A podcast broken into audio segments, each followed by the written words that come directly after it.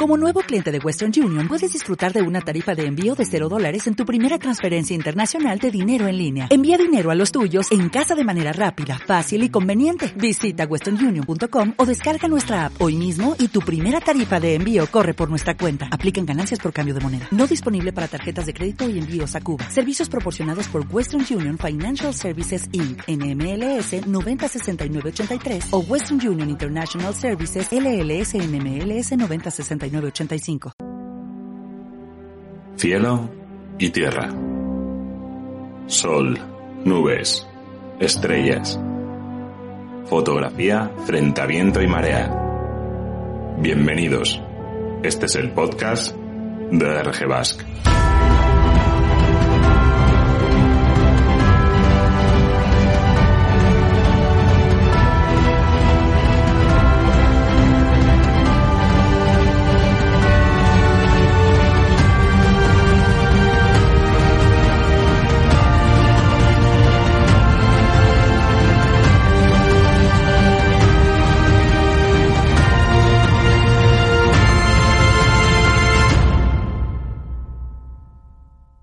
Muy buenas tardes, soy David de la Iglesia, arroba Deep Creativo. Bienvenidos al séptimo capítulo del podcast de RG Basque.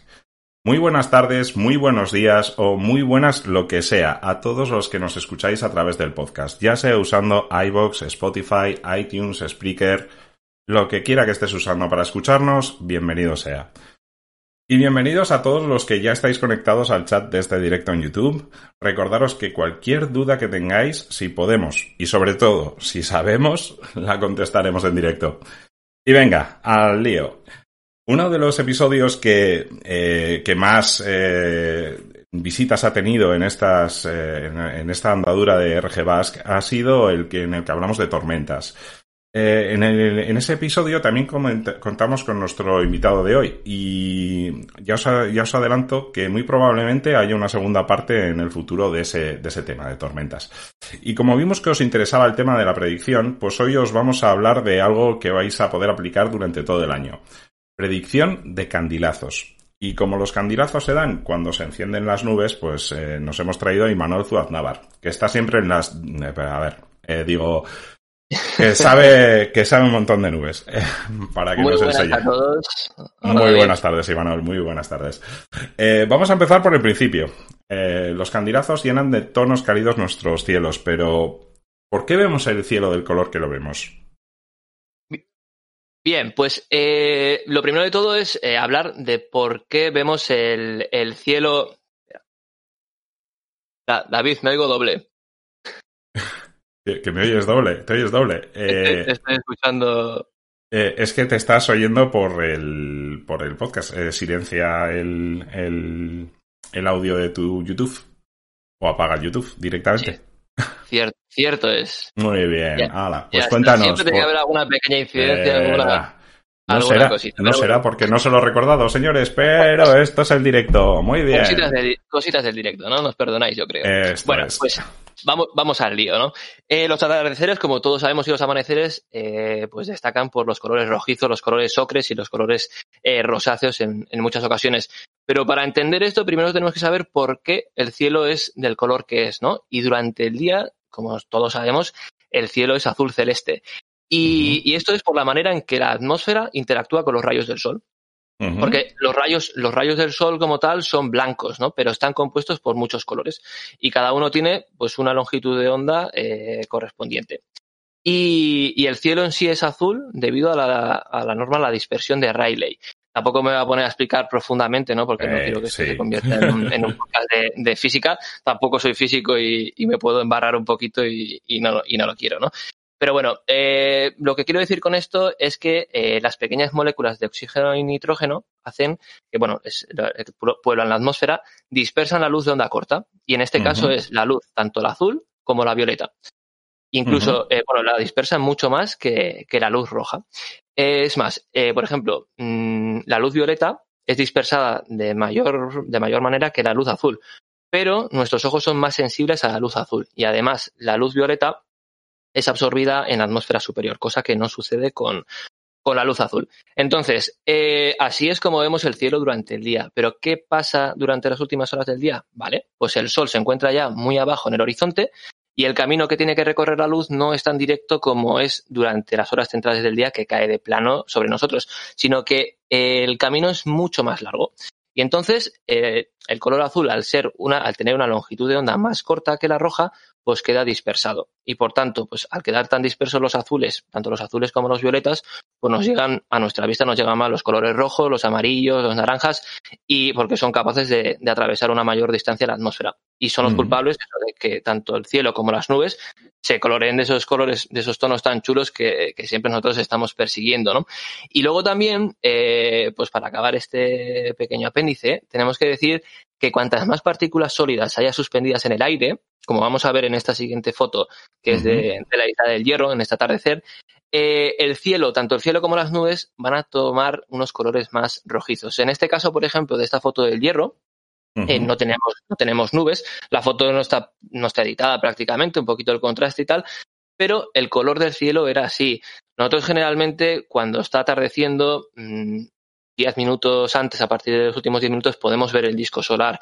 En este día en concreto, por ejemplo, mm, podíamos verlo desde 20 minutos antes porque había tal cantidad de calima que no hacía daño a la vista. Eso sí, pasamos un calor alucinante viendo ese sí. atardecer, pero realmente estaba muy chulo porque se creaba una atmósfera mm, amarillenta que realmente es, es, es bastante atractiva para, para, la vista. Entonces, podemos resumir que eh, el azul predomina en las horas centrales del día porque nos llegan los rayos solares de forma más directa y tenemos que esperar a la tarde o a que haya algo en el medio, en este caso calima, para que esa longitud de onda sea más larga y entonces eh, tengamos colores pues más rojizos, más amarillos, más eh, colores del atardecer o del amanecer. Eh, digamos que los colores de onda corta como el azul y el violeta mueren antes de llegar cuando el camino es mucho más largo para atravesar la luz como es a últimas horas del día o a primeras horas del día. Y durante el día pues se dispersa de tal manera que nos colorea el cielo de ese color tan, tan bonito azul, pero que no nos gusta tanto para fotografiar. pues esto, eh, esto conlleva que haya unas determinadas horas todos los días, tanto al amanecer como al atardecer, en las que el color del cielo sea muy especial.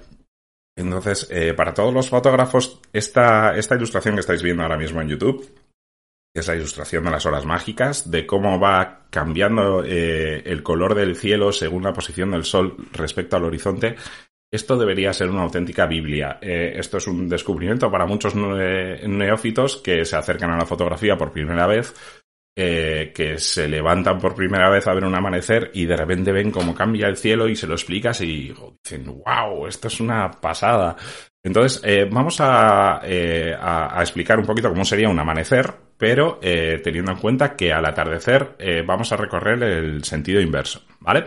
Entonces, vamos a pensar que el sol está muy oculto del horizonte, entonces tenemos una, un, un color completamente negro, no tenemos luz. Eh, eso es noche, noche cerrada. Eh, sin embargo, a medida que el sol se va acercando al horizonte, vamos eh, atravesando varias tonalidades, ¿vale? Cuando vemos en aplicaciones de las que luego hablaremos, como son Photopills, que nos dicen que es fin del eh, de la hora náutica, o fin del crepúsculo náutico, perdón. Eso es que empieza a haber un poquito de luz. Eh, e, esa noche cerrada, ese, ese negro profundo ya empieza a ser un poquito más violeta, ya empieza a tener otro tonillo. Pero a mí la que realmente me gusta, pero he de confesar que no, no, es mi hora favorita, incluso más que la dorada, es eh, la hora azul justo antes de que eh, el sol traspase esa línea de, del horizonte, eh, llega a, a, colorear el cielo de un azul que es muy, muy intenso, muy, muy bonito. Y, y aún no tenemos luz. Eh, aquí os voy a dejar, por ejemplo, una foto de Imanol. Eh, que está tomada desde Coveta, si no, si no me equivoco. Sí, desde Coveta, y, eso es. Eso es. Y se ve eh, Bilbao que todavía no ha amanecido. Eh, tenemos las luces de la ciudad encendidas, Samamés encendido. Y tenemos el, el, sol que empieza a asomar una ligera luz en el horizonte, pero todavía no lo ha pasado. Y tenemos el, eh, el resto del, del, cielo completamente azul, con un tono que a mí personalmente me alucina. Y, recordad, eh, tal como estamos viendo la hora azul por, eh, en el amanecer, tenemos la hora azul al atardecer. Eh, aquí os dejo una de mis fotografías fetiche, que son eh, que es una hora azul preciosa en el Guggenheim, eh, que el color del cielo es brutal. Es un día completamente plano, no hay una nube, pero simplemente el color del cielo y el sujeto, que es el Guggenheim, que es una auténtica preciosidad que refleja muy bien la luz, nos permite tomar fotografías con un contraste brutal. Entonces el Sol va siguiendo su curso y va levantándose y entonces llegamos a esa hora tan especial para todos los fotógrafos que es la hora dorada. La hora dorada eh, es, nos tiñe el, cielo de un naranja espectacular. Nos eh, llena el, el, el, cielo de tonos cálidos, nos colorea las nubes. Eh, es un auténtico espectáculo. Eh, ahora mismo, ¿dónde está sacada esta, esta imagen? La imagen que estamos viendo es de Imanol y este es de, un, Es, es, Benijo, en Tenerife. Estaba haciendo el tontito, pero ah, la tengo muy fichada esta, esta playa. Eh, pues eh, nos colorea, pues esto es hora dorada, es apenas levanta el sol del horizonte, y, pero como aún está muy bajo, y como nos ha explicado antes Imanol, eh, la frecuencia que predomina es eh, la roja, la cálida, no hay azules. Entonces ahí tenemos unos minutos, porque esto dura unos minutos, estamos hablando que la hora azul, dependiendo si es verano o invierno, ¿eh? Pero nos puede durar 10 minutos, 15 minutos y la hora dorada, pues igual, 10 minutitos, 12 minutitos, depende también de, la época del año, de la época del año y de la latitud, porque acordaos que en el podcast anterior que hablamos de Islandia, hablamos de un amanecer que nos duró una eternidad y media la hora dorada. Y eso sí que es una maravilla. Pero en general, si vais a hacer eh, fotografía en, en, este, en este tipo de latitudes, eh, tenéis muy poquito tiempo, así que eh, es muy importante planificar y saber exactamente qué es lo que necesitáis, porque como entenderéis, la hora dorada es justo cuando levanta el sol, así que no te va a dar tiempo a, encuadrar ni a buscar encuadres. Tienes que llevarlo ya muy hechito de casa. Así que esta es una de las ventajas, por ejemplo, para hacer hora azul por la tarde, que ya has encuadrado por cuando tenías luz y ya tienes el encuadre hecho y solo tienes que esperar a que, a que haya luz azul por la, cuando se oculte el sol y ya está, ya lo tenemos resuelto. Pero lo que nosotros queremos como fotógrafos y siempre buscamos es nubes. Las nubes que nos den ese candilazo soñado y, en este podcast vamos a intentar explicaros un poquito, pues primero, eh, qué tipos de nubes hay y segundo, qué tipos de nubes tenemos que buscar para eh, encontrar ese fantástico candidato soñado. Eso es. Antes de eso, eh, voy a responder una pregunta que nos acaba de hacer Javier Izquierdo, que nos pregunta en qué influye el viento, eh, porque un día antes de un vendaval se pone rojo. Esto es como lo de hace frío porque hay nieve, no, no es así, ¿no? Eh, hay, nieve porque hace frío.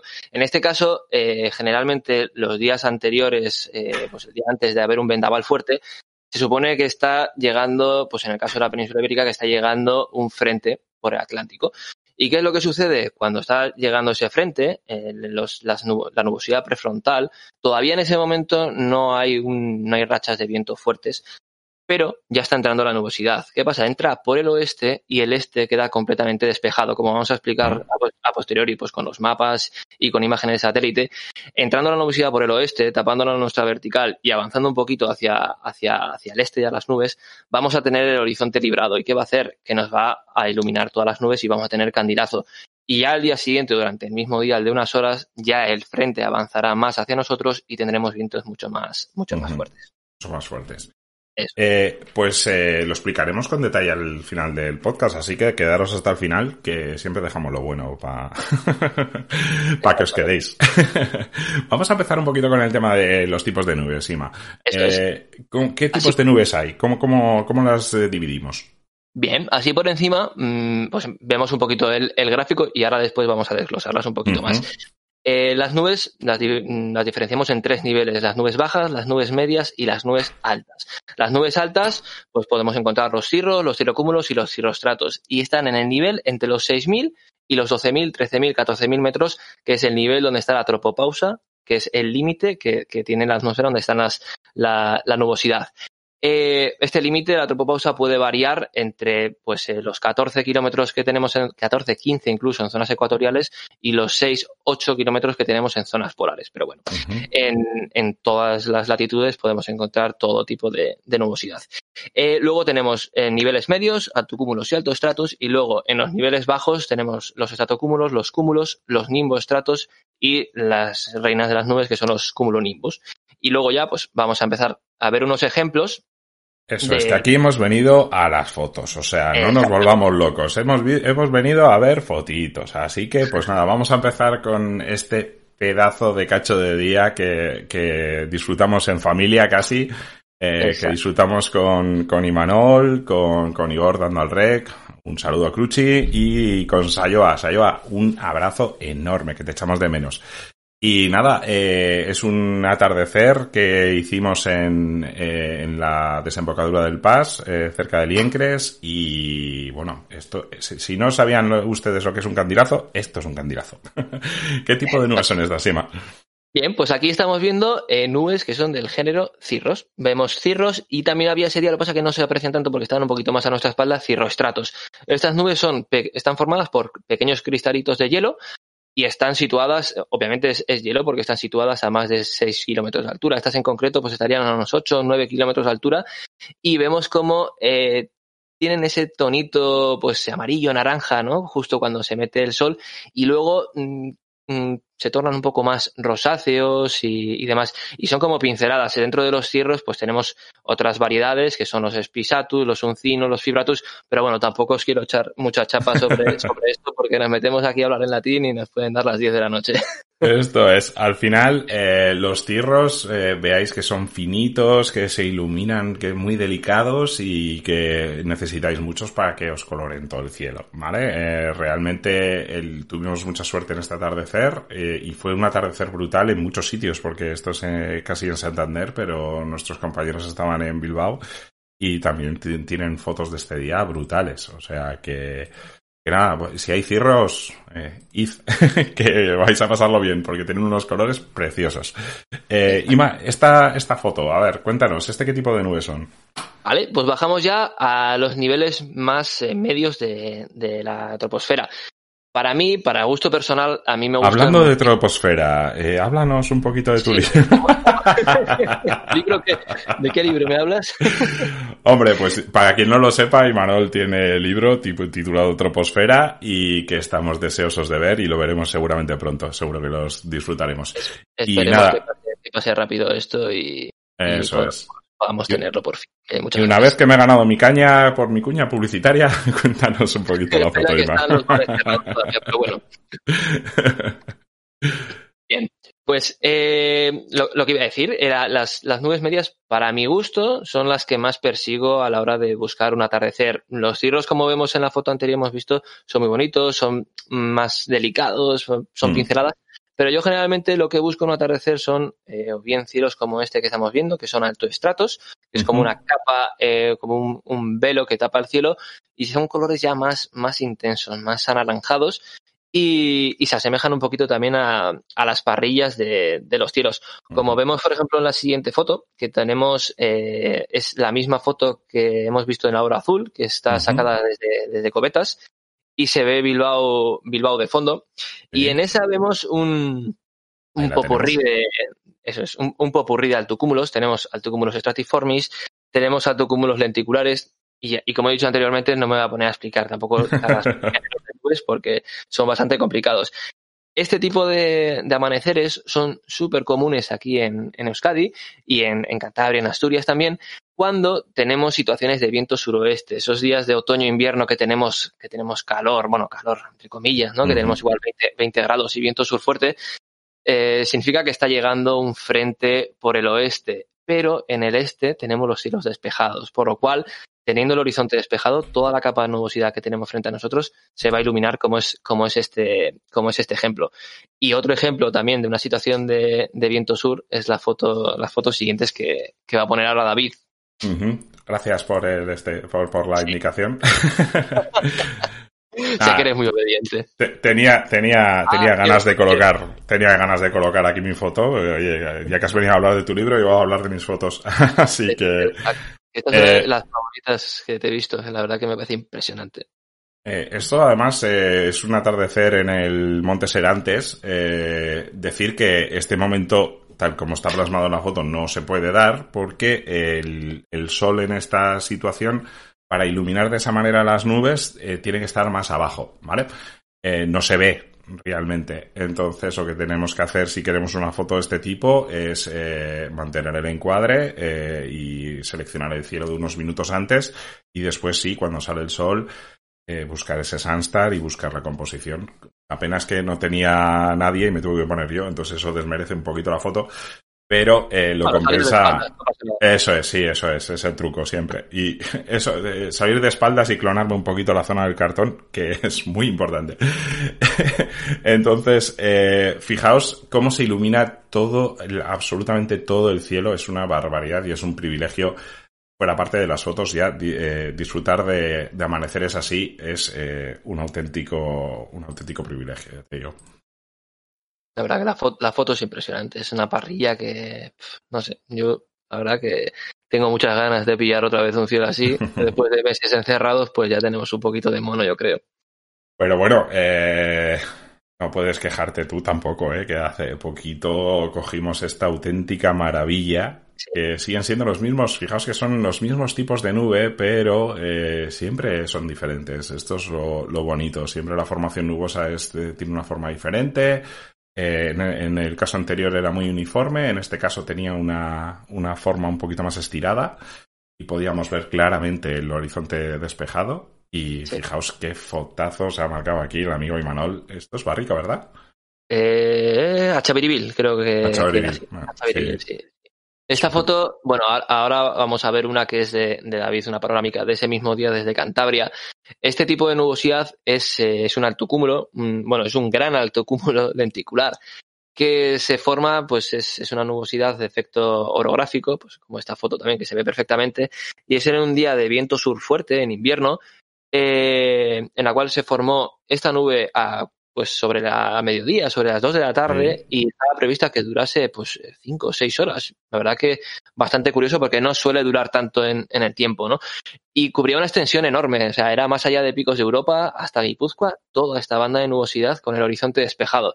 Y era como ir a, ir a pescar en un, en un barril, ¿no? Porque veía la imagen de satélite, veía la previsión y era pues ninguna duda. Generalmente siempre vamos con dudas de ¿se va a encender? ¿No se va a encender? En esta ocasión no había ninguna duda. Era ir, sentarse y disfrutar de, del espectáculo y se puso espectacular. Como vemos ahí, tenemos el fondo que es el alto cúmulo lenticular y luego ya hacia nosotros se iba desgastando un poco la nube, la, nube en sí y era ya un, alto cúmulo stratiformis. Pero, realmente impresionante fue. Pero fijaos, eh, el, tamaño de la zona iluminada, o sea, y porque no me daba más para tirar la panorámica porque hay un montón a la parte izquierda, pero eh, realmente eh, la extensión de tierra que cubre es brutal. Eso sí, eh, esta nube se formó, se quedó ahí, como bien ha explicado Imanol, pero yo es la foto en la que más viento me he comido de todo lo que llevo sacando fotografía. esto está sacado desde la parte de arriba del Laredo que está completamente expuesto al viento y, o sea, es que mm, está sacada a mano, eh, porque el trípode lo llevé pues para pasear, porque no se mantenía el trípode en, su sitio. Lo intenté bajar, lo intenté, imposible. Así que nada, cogí, subí la ISO y es lo que hay. esa, nube, lo que pasa es que esa nube es así gracias al viento. Si no hiciera ese viento tan fuerte, en este caso, tanto en superficie como en capas medias, no se hubiera formado esa, esa nube. las nubes lenticulares son propias de, de situaciones de fuerte viento en, en zonas montañosas y en, y en, y en capas medias. Esto es lo que deberíamos, este es el tipo de nubes que deberíamos buscar si queremos un candilazo, eh, como propiamente se dice, como, el clásico candilazo, la típica parrillada, son este tipo de nubes lo que, lo que tenemos que buscar. ¿Veis la diferencia entre buscar cirros que son mucho más delicaditos, que no cubren toda la superficie del cielo, que son, que dejan pasar un poquito de ese azul, y luego veis esto, que es un auténtico mazacote de nube completamente iluminada por el sol. Así que para que veáis un poquito las diferencias que normalmente hablamos de candilazos, pero que hay diferentes tipos de candilazos. Así que vamos a ver esta de, de Masca también, que tiene lo, tiene lo suyo.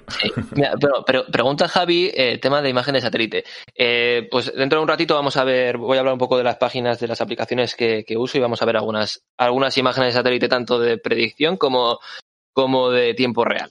Y bueno, nos metemos, nos metemos en esta foto, bajamos ya un poco a capas, a capas medias bajas, y esta foto de Masca es, para mí es uno de los lugares más impresionantes para ver un atardecer.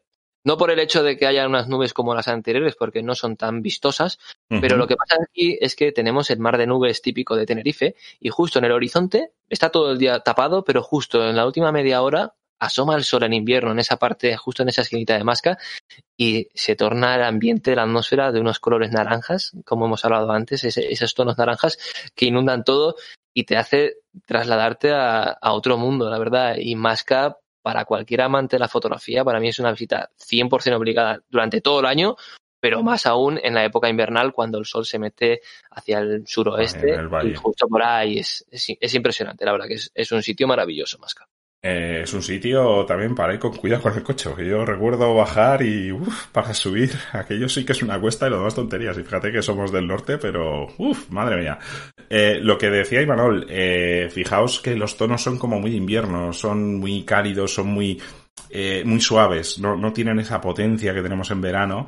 Y entonces, eh, esa, jugar con esa pequeña calidez que te da la luz de invierno, es una, es una auténtica gozada. Y si además acompañas con, con las arribas, pues coloreadas, pues suave, suave, pues es que la, la foto es, es una chulada, la verdad. No os va, no os va a mentir.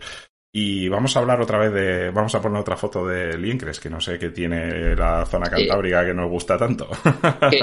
Que, hoy a mí me gustaría estar allí porque va a haber una tormenta espectacular esta noche y, y por culpa de. Bueno, pues de todo esto que está pasando, pues todavía no nos podemos mover y desplazar.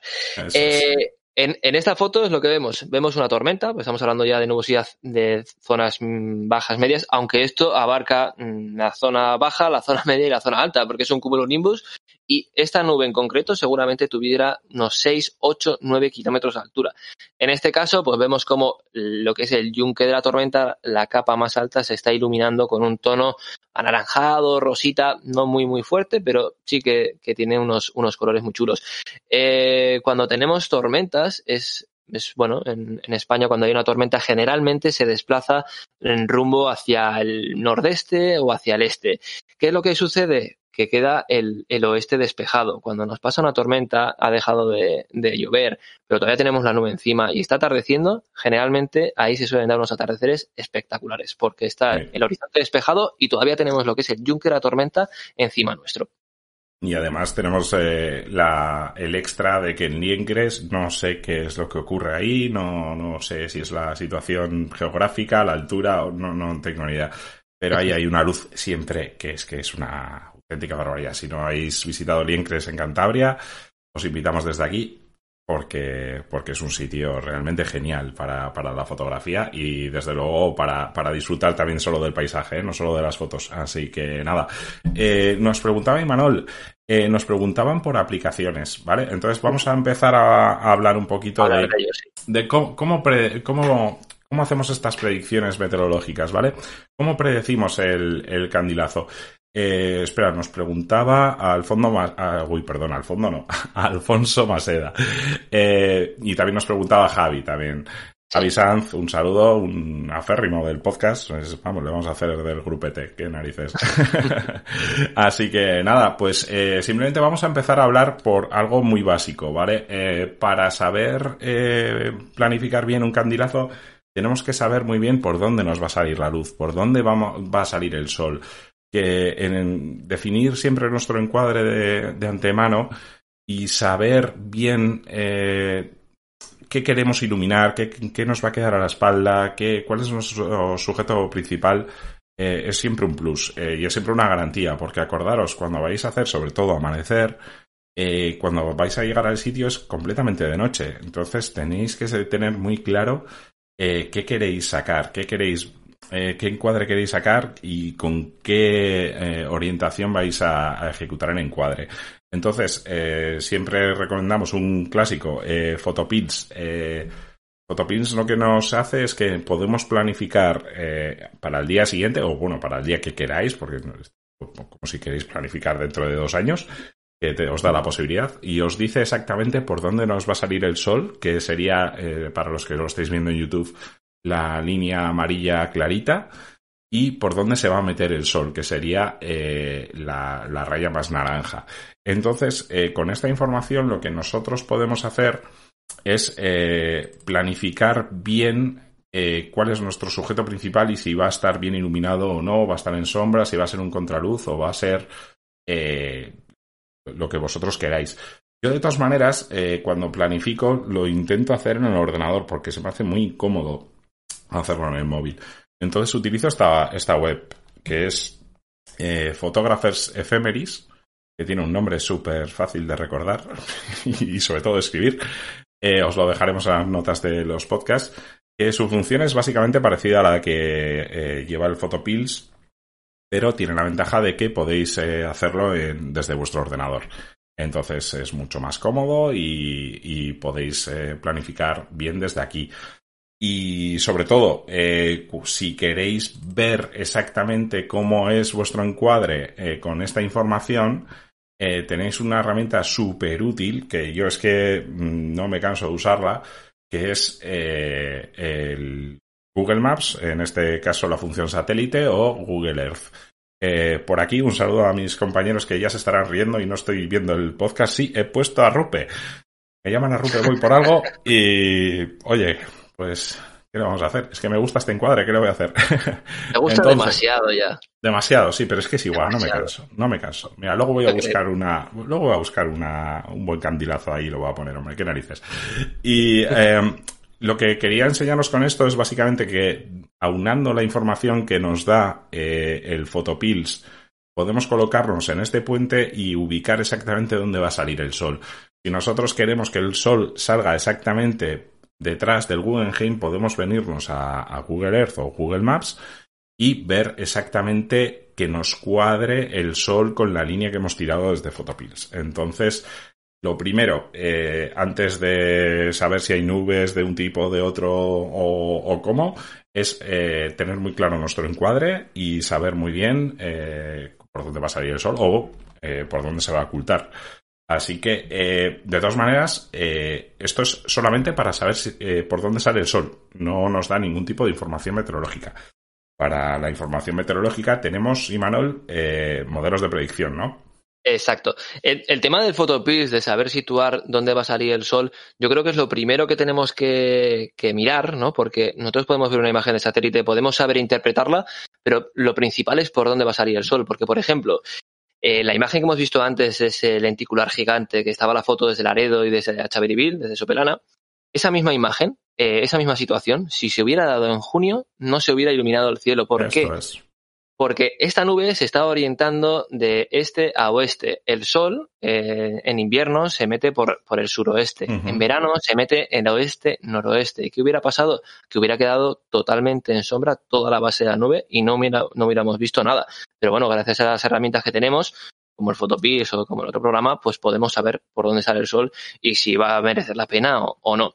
Y bueno, nos metemos ya un poco de lleno. Eh, Espera, eh, Ima, nos, nos pregunta eh, Daniel Viñe, eh, un saludo Dani, eh, si recomendamos aplicaciones como Skyfire de fotógrafos Ephemerist. supongo que esto será un poco como la que utilizábamos antes, que no, no recuerdo ahora mismo. La de Sunset, algo así creo que era. Sunset, sí, eso, Sunset X o algo así, sí, algo, algo de eso. Yo personalmente no soy partidario de, usar ese tipo de aplicaciones. Yo directamente trabajo con, modelos de previsión porque, bueno, pues eh, muchas veces pues, me ha tentado la curiosidad, ¿no? Y he, mirado ese tipo de páginas y no le encuentro, a veces sí que acierta, otras veces no, pero no le encuentro una relación muy directa con los mapas de nubosidad, que son los que realmente te van a decir si va a haber o no va a haber, o puede haber o, no un candilazo. Por eso yo directamente eh, no trabajo con ninguna aplicación web y eh, pues eh, simplemente me meto en, la página Meteociel. Hay, muchos, muchas páginas de modelos de previsión. Yo en concreto uso esta, uso también eh, de EMET, el modelo Harmony, que tiene también mapas de nubosidad, pero yo prefiero usar los, de, los del modelo Arome. Tenemos modelos mm, macroescalares, tenemos modelos mesoescalares. Nosotros usamos los modelos mesoescalares que trabajan pues una escala, eh, pues en este caso de parte de la península ibérica, porque falta un trocito del sur de España y un trocito de, del oeste de Portugal. Pero bueno, en el, en el resto eh, lo capta perfectamente. Y tienen un nivel de detalle mucho más grande que los modelos eh, pues de tamaño europeo, que son más, más complicados de hacer una previsión con esos, con esos modelos. En esta imagen que tenemos aquí, vemos eh, una simulación de la imagen de satélite infrarroja para esta en concreto es para esta para esta tarde noche que hemos hablado de que va a haber una fuerte tormenta y se ve sobre el norte que está sobre Santander ese boloncio blanco pues eso es un cumulonimbus bastante grande y es parte de la tormenta. Con boloncio no es un término técnico eh o sea no esto pues, es un poco dentro del argot de las conversaciones de aficionados a la meteorología pues llamamos así, como llamamos a las nubes de estas algodonosas borreguitos o a las nubes eh, coliflores, también estas gordas, pues, pues llamamos así. En la imagen de satélite, en este, en este caso, podemos, es de, de satélite infrarroja, eh, es decir, como veríamos la imagen de satélite que vemos cuando es de noche, que son las imágenes infrarrojas. En esto eh, únicamente tenemos eh, la, la, cantidad de nubosidad, la densidad, pero no sabemos el tipo de nube que es. Nos podemos imaginar un poco por, por la tonalidad que tiene, si son colores muy blancos son nubes más altas que si son más, más claritos que son nubes, nubes bajas. Pero en concreto, en el satélite infrarrojo, en la simulación de infrarroja, las nubes bajas o la niebla prácticamente no quedan reflejadas. Por eso, eh, yo lo que más uso son eh, los modelos que me diferencian un poco las nubes medias, las bajas y las altas. En, esta imagen siguiente, por ejemplo, pues tenemos eh, pues el modelo Arome trabaja con tres colores diferentes, que serían, como vemos ahí, un trocito en la parte de arriba, que sería rojo. Esos son las nubes bajas. Tenemos el verde, que serían las nubes medias, y el azul, que son las nubes altas. Este caso, por ejemplo, quería comentarlo porque es un caso para el atardecer de hoy, que es un caso que, mmm, viéndolo así, mmm, puedes pensar, bueno, está el horizonte, nos situamos, por ejemplo, pues en el norte de la provincia de León, que tenemos, seguramente veamos el sol eh, caer eh, en el horizonte hasta 10-15 minutos antes de la puesta, pero, ¿qué es lo que sucede? A priori, si tú estás en el campo, vas a ver un cielo despejado, nubes sobre tu vertical, un poquito más hacia el oeste, y, seguramente pienses, jo, pues se va a encender, va a estar al tercer bastante chulo. Pero con este mapa, con este mapa a mano, podemos ver que hacia Galicia, en el horizonte horizonte, va a estar tapado. ¿Qué es lo que va a hacer? Va a hacer de pantalla, no va a permitir que se iluminen esa capa de, esa capa de nubes. Por eso es muy importante eh, comprobar no solo que, que, en tu vertical esté despejado, porque realmente eso no, no, no, interviene. Lo que, lo que interfiere es que esté el horizonte despejado, que pueda entrar esos últimos rayos de, de luz a iluminar, a iluminar todo lo, pues toda la vertical de, de nubes nuestra. Y esto es, lo ejemplo, que, esto es lo que nos cuesta muchísimo a los neófitos en estas cosas, eh, porque nos ponemos, solamente nos vemos que está despejado y a mí reconozco que todavía me pasa que muchas veces le digo, oye Manuel, es que pinta muy bien el atardecer. Y me dice, pero a ver, hombre, pues párate un poquito a pensar. Así que esto es muy, muy importante. Así que eh, continúa. Y es muy importante, hay, ¿eh? o sea, que esté que despejado el horizonte, no la vertical. Hay que tener en cuenta que también es que depende todo de la altura de las la nubes. Altura. Es decir, eh, una nube que está en la vertical de Coruña, por ejemplo, que sea una nube que está a 3 kilómetros de altura nada más, seguramente en Lugo ya no se vea esa nube. Es uh -huh. decir, desde, desde, Cabo Peñas, por ejemplo, desde, desde, Gijón o así, no se ve absolutamente nada. Pero si es una nube que está a 12 kilómetros de altura, una capa de cirros, esa nube se va a ver incluso la sombra que va a proyectar durante la puesta de sol va a llegar incluso hasta Cantabria y Vizcaya. Es decir, si esa sombra llega hasta aquí, las nubes no se van a encender en ese momento. Por eso hay que tener en cuenta mucho la altura de las nubes. Podemos tener un mapa en el cual tengamos todo este de España con las nubes rojas, esa, pues, eh, las nubes bajas, estratos, estratocúmulos, completamente cubierto. Sobre nosotros, sobre La Rioja, Euskadi, Navarra, una capa de nubes medias y pensar, Buah, está todo tapado en el oeste, no se va a encender. pues sí se va a encender. ¿Por qué? Porque a la altura de esas nubes medias, a 5 kilómetros encima nuestro, no le va a afectar que a 200 kilómetros haya nubes bajas, porque no, se, no se van a ver. No se van a ver. Eso es. Eh, ponemos, eh, si quieres, la siguiente foto. La, siguiente foto sería, pues, un caso de éxito. ¡Éxito! éxito en un amanecer. Aquí tenemos, eh, en el caso de hoy, que yo creo que pues, no lo he visto porque estaba durmiendo a esa hora, pero creo que en, muchos sitios ha habido un atardecer, un amanecer bastante chulo, como hubo ayer. Y en este caso tenemos una entrada de una masa de nubes altas, en el oeste nubes medias también, que es ese color azul celeste. Cuando se fusionan en la imagen el azul y el verde, queda ese colorcito azul celeste.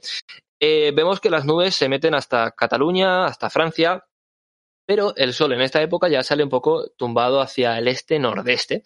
Entonces, ¿qué es lo que sucede? Que toda esa capa de nubosidad, seguramente hasta pues la provincia de Madrid o incluso hasta Ávila o, Salamanca, todo ese segmento se habrá iluminado. ¿Por qué? Porque son nubes muy, muy altas. Y entonces el sol habrá tenido hueco para librarlas en el horizonte y poder iluminar hasta bastantes cientos de kilómetros hacia, hacia el oeste. Y este es uno de los, de los dos casos, un caso negativo como era la foto anterior y un caso positivo, que se puede dar la situación en la cual eh, en un atardecer, por ejemplo, vemos durante todo el día el cielo nublado y pensamos, no, no va a haber un atardecer, no, no ha salido el sol, pero en realidad, en el horizonte, igual a 200 o 300 kilómetros está despejado. Y si nos fijamos, estamos en la costa y miramos el horizonte, justo veremos que el, último trámite del fondo está libre de, nubosidad. Y eso, con estar eso libre, se va a poner colorado el cielo desde ese punto hasta incluso bastante detrás de, de, nuestra localización.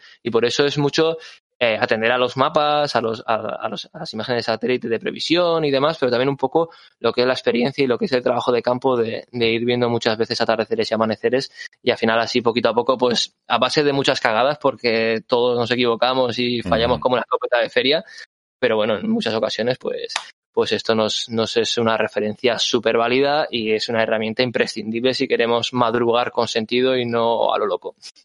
Eh, nos pregunta José Manuel Álvarez Rodríguez a ver si hay alguna web con modelos en los que aparezca Andalucía. Porque claro, trabajamos con modelos franceses y se nos quedan ahí los mapas a, medio camino. Estos no, no, parece que les guste mucho Andalucía y dejan un poco, un poco marginados, ¿no? Las provincias más del sur.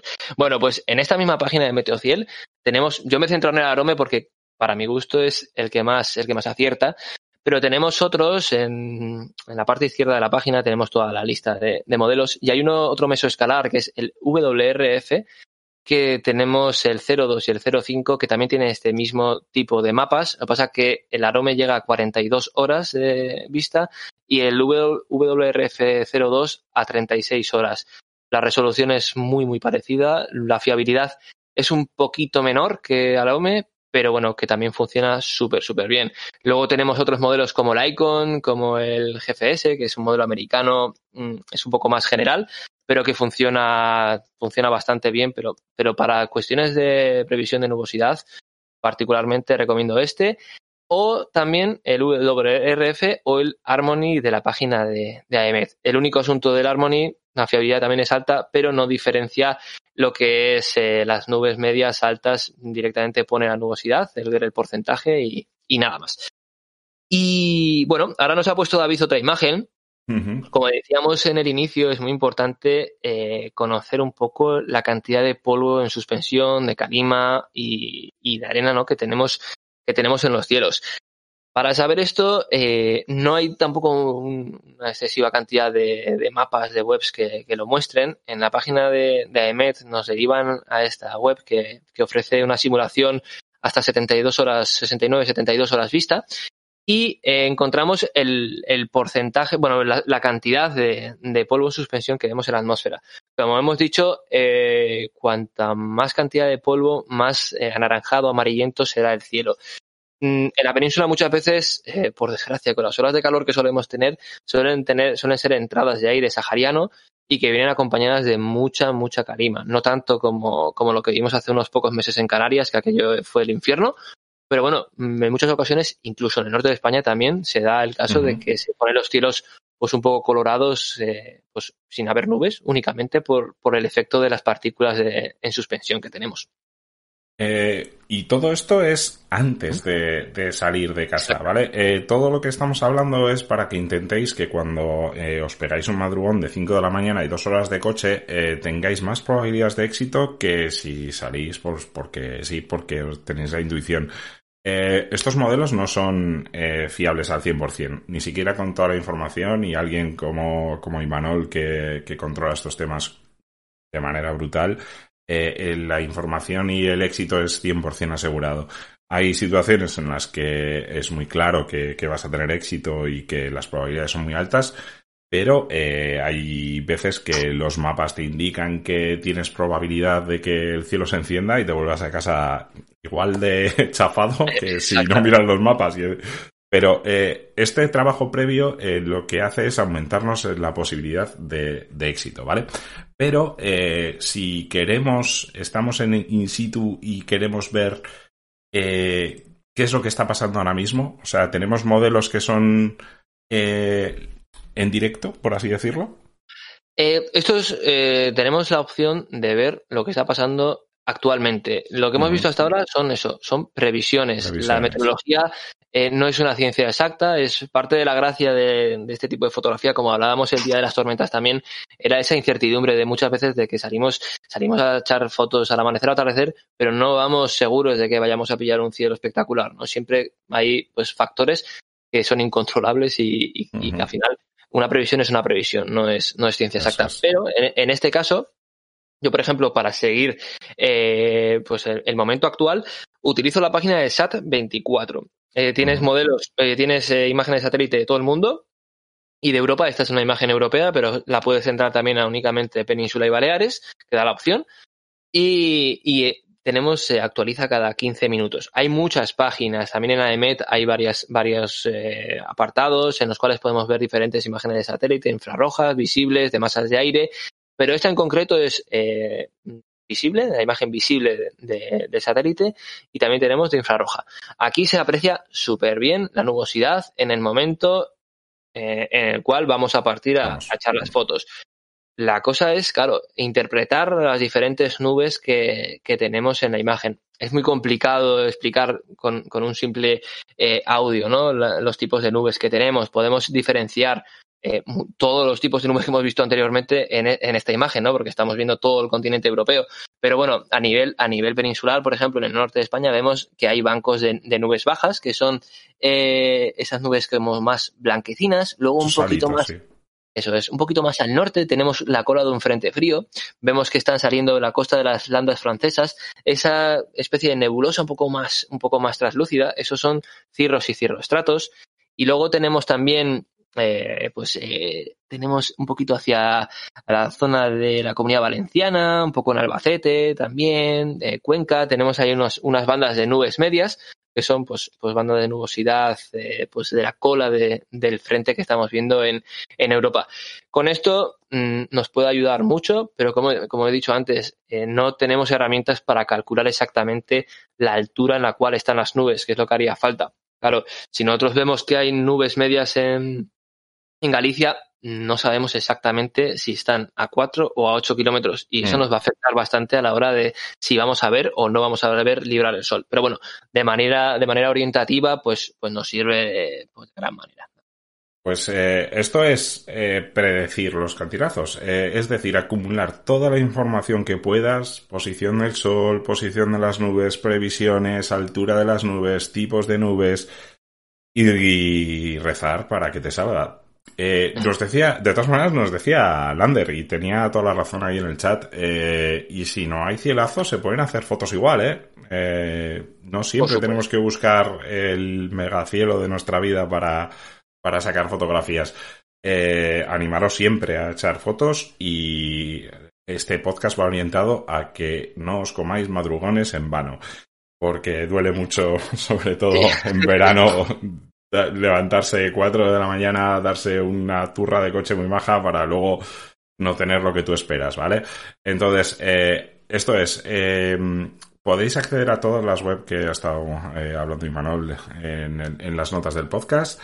Y, nada, eh, simplemente vamos a dar una, pincelada de edición, ¿vale?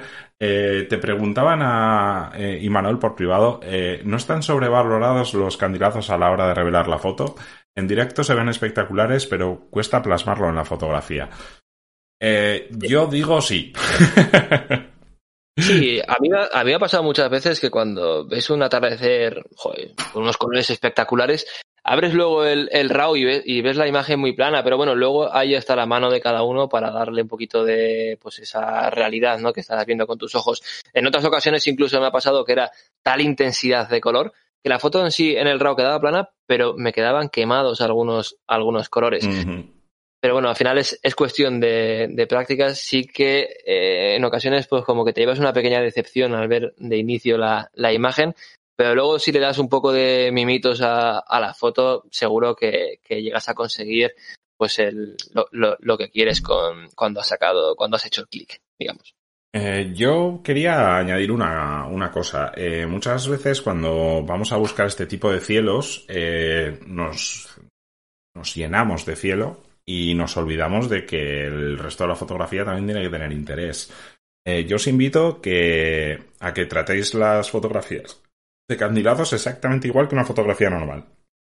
Esto es, que tengan su composición, que tengan su punto de interés, que, que tengan su fuga y, y, que el cielo sea una cosa más, porque el problema de editar fotografías de cielo con tanto color es que muchas veces el cielo se come el, el, el primer plano, se, se queda como pobre, llama tanto, tanto, tanto, tan eh, los colores tan fuertes del cielo que puede ser que el, el, primer plano de la foto quede muy descompensado y eso es lo que tenemos que tratar de evitar.